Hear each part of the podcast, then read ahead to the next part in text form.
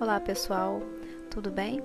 Nós hoje vamos começar pelo capítulo 4, página 38, Um Mundo de Cores.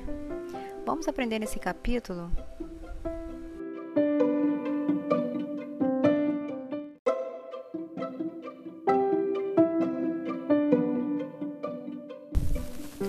importância das cores na composição das imagens, nas obras de arte visuais e também em outras manifestações artísticas e culturais vamos compreender que a percepção do ser humano é atraída por diferentes tons e pela relação das cores em um contexto, de maneiras distintas.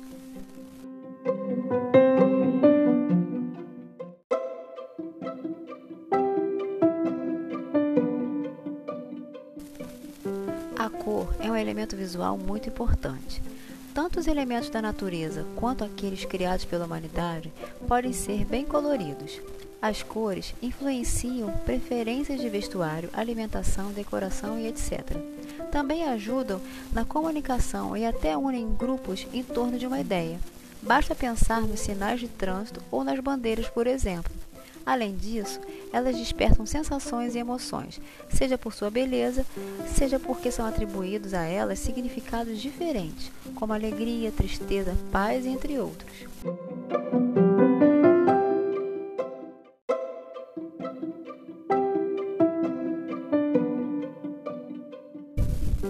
Observe a imagem desta página que apresenta um grafite feito pelo brasileiro Eduardo Cobra. O artista urbano costuma utilizar em geral cores muito vivas em suas criações.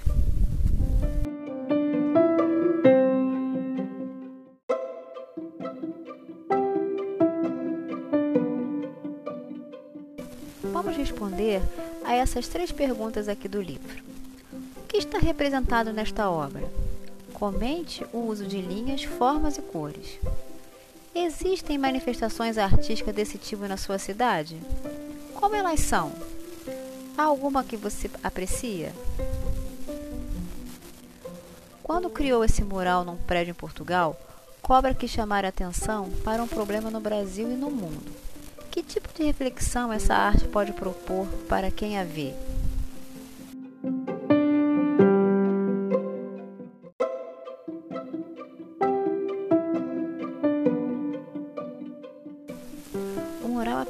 Apresenta o rosto do cacique brasileiro Raoni, líder da tribo Caiapó, nascido na década de 1930, conhecido por sua luta pelas causas indígenas e pela preservação da Amazônia. Na imagem, pode-se perceber o uso principalmente de linhas retas e formas mais geométricas, como triângulos e retângulos, e de cores vermelha, amarela, azul e verde. Eduardo Cobra é um dos artistas urbanos brasileiros mais conhecidos, tendo obtido um nome internacional. Como na maior parte dos trabalhos morais do gênero, suas criações utilizam uma ampla gama de cores, em geral muito vivas.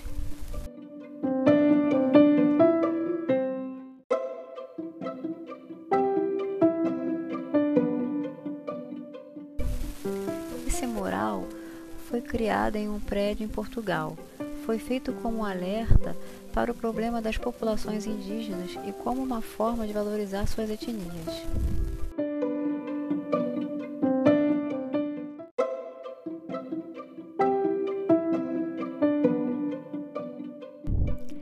As cores, como as vemos? As pessoas percebem as cores de maneiras diferentes uma das outras. Essa percepção depende de muitos fatores. Algumas não são capazes de reconhecer determinados tons por questões biológicas. É o caso das pessoas com daltonismo. Mas até pessoas aptas a enxergar os mesmos tons podem não os reconhecer da mesma forma.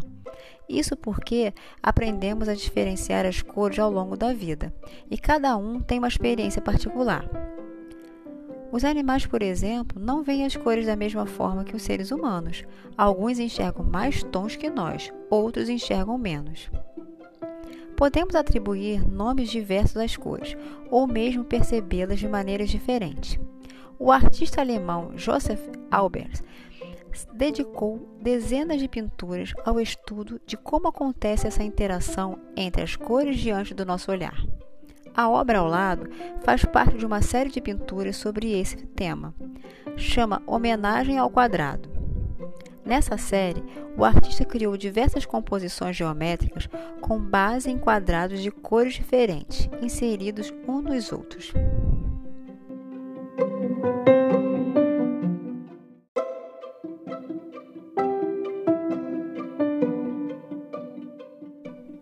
Os sentidos da cor. As escolhas pessoais não seguem uma regra universal.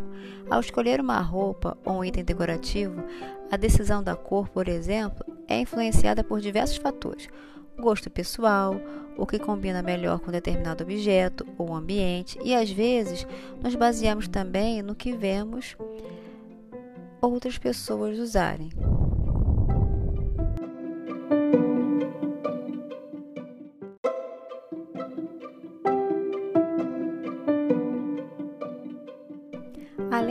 Motivos que, estéticos, né, se a gente vai achar que a roupa combina com outra coisa ou não, se vai ficar bonito ou não, nós temos também que pensar é, em outros motivos.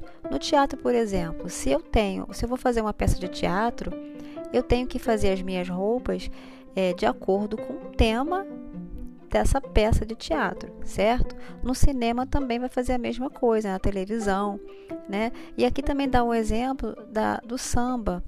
Né? Quando a gente vê, a gente vê as escolas de samba, elas são muito coloridas, mas cada, cada ala vai ter a sua cor, vai ser o seu tema, vai ser colorido dentro de acordo com aquilo que foi determinado no tema.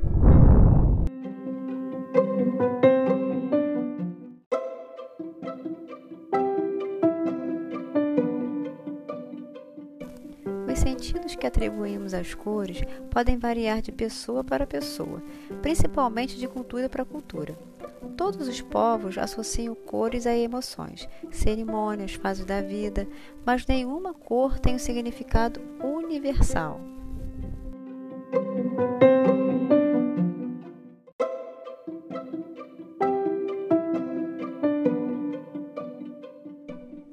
A cor e a luz.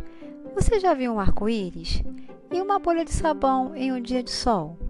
Às vezes enxergamos uma série de cores que parecem não existir, mas será que elas realmente não existem? Antes de tudo, pense que sem luz não é possível enxergar as cores. Para reconhecê-las é preciso iluminar os objetos. Mas essa percepção pode variar de acordo com a intensidade da luz, ou seja, Enxergamos as cores porque os objetos refletem a luz de maneiras diferentes. Essa ideia foi teorizada a partir de uma experiência simples, realizada pelo físico inglês Isaac Newton. Arte conexões. O espectro solar. O físico inglês Isaac Newton descobriu que a luz que costumamos chamar de branca é, na realidade, composta de muitas cores. Em um quarto escuro, deixou entrar por um pequeno buraco um raio de luz que incidia sobre uma superfície branca. Posicionou um prisma triangular de vidro em frente a essa fonte de luz e então notou que dele saíram diversos raios que projetavam várias cores. Newton nomeou esse espectro de cores os sete tons que chamaram sua atenção vermelho, laranja, amarelo, verde, azul claro, azul anil e violeta. São as mesmas cores que costumamos reconhecer no arco-íris.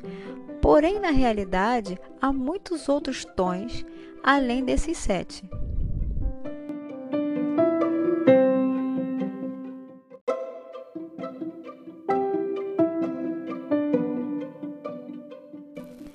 Newton fez outra experiência surpreendente quando pintou um disco com as cores do espectro solar e girou velozmente. O que você acha que aconteceu? Vamos escrever no espaço abaixo?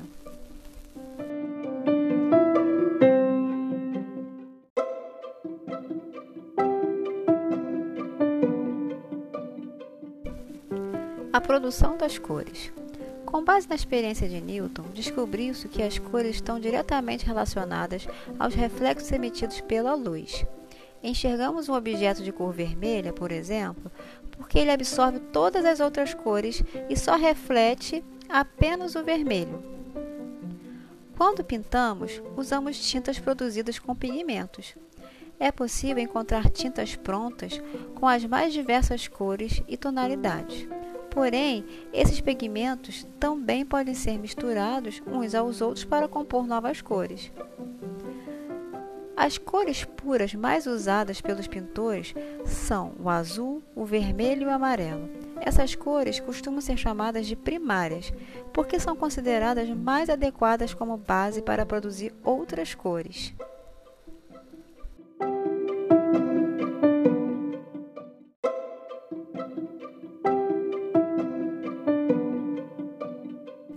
Além de Eduardo Cobra, muitos artistas exploram cores fortes e contrastantes em suas obras. Na série em que retrata gatos, o artista brasileiro Aldemir Martins pintou várias obras em que usou predominantemente as cores primárias. A Família de Gatos, 2003, acrílica sobre tela, 46 cm por 55 cm.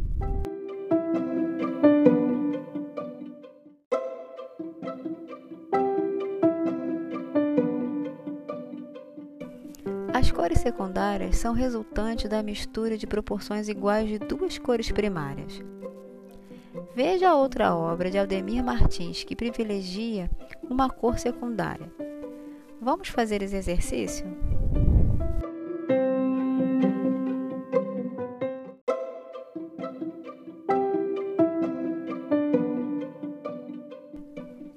A temperatura das cores.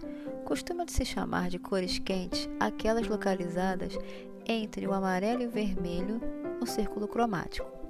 Elas recebem esse nome porque nossa cultura as associa ao fogo e ao sol, ainda que possa observar a cor azul no fogo, por exemplo. Já as cores entre o violeta e o verde costumam ser chamadas de cores frias.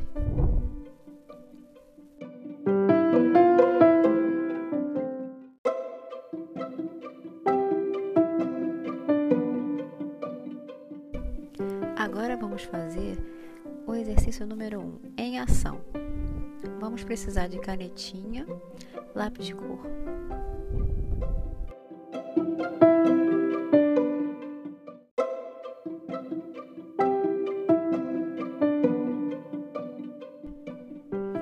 Rever e praticar as linhas, as formas, as cores e a arte abstrata.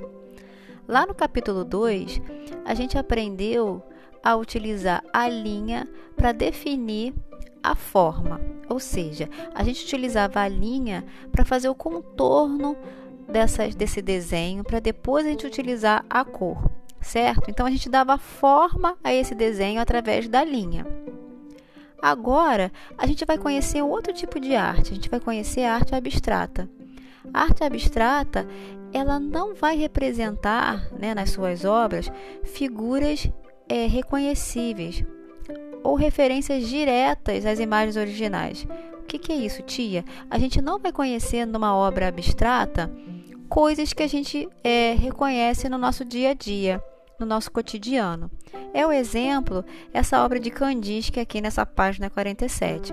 Quando a gente olha para essa imagem, a gente só percebe linha, cor e forma, seja do círculo, seja um triângulo, certo? As linhas nessa obra, a gente não vai perceber, ó, oh, tem um coelho aqui. A gente não vai ver uma figura especificamente nessa obra, certo? Então, quando a gente olha uma obra que a gente só vê é, linha, cor e forma, a gente não reconhece, é, não reconhece nada do nosso cotidiano, essa obra é chamada de arte abstrata.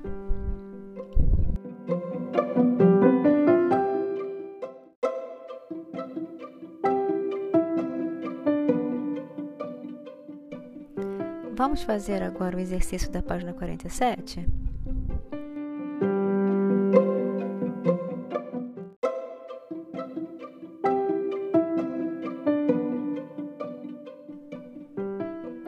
Vamos fazer também a página 48 e a página 49.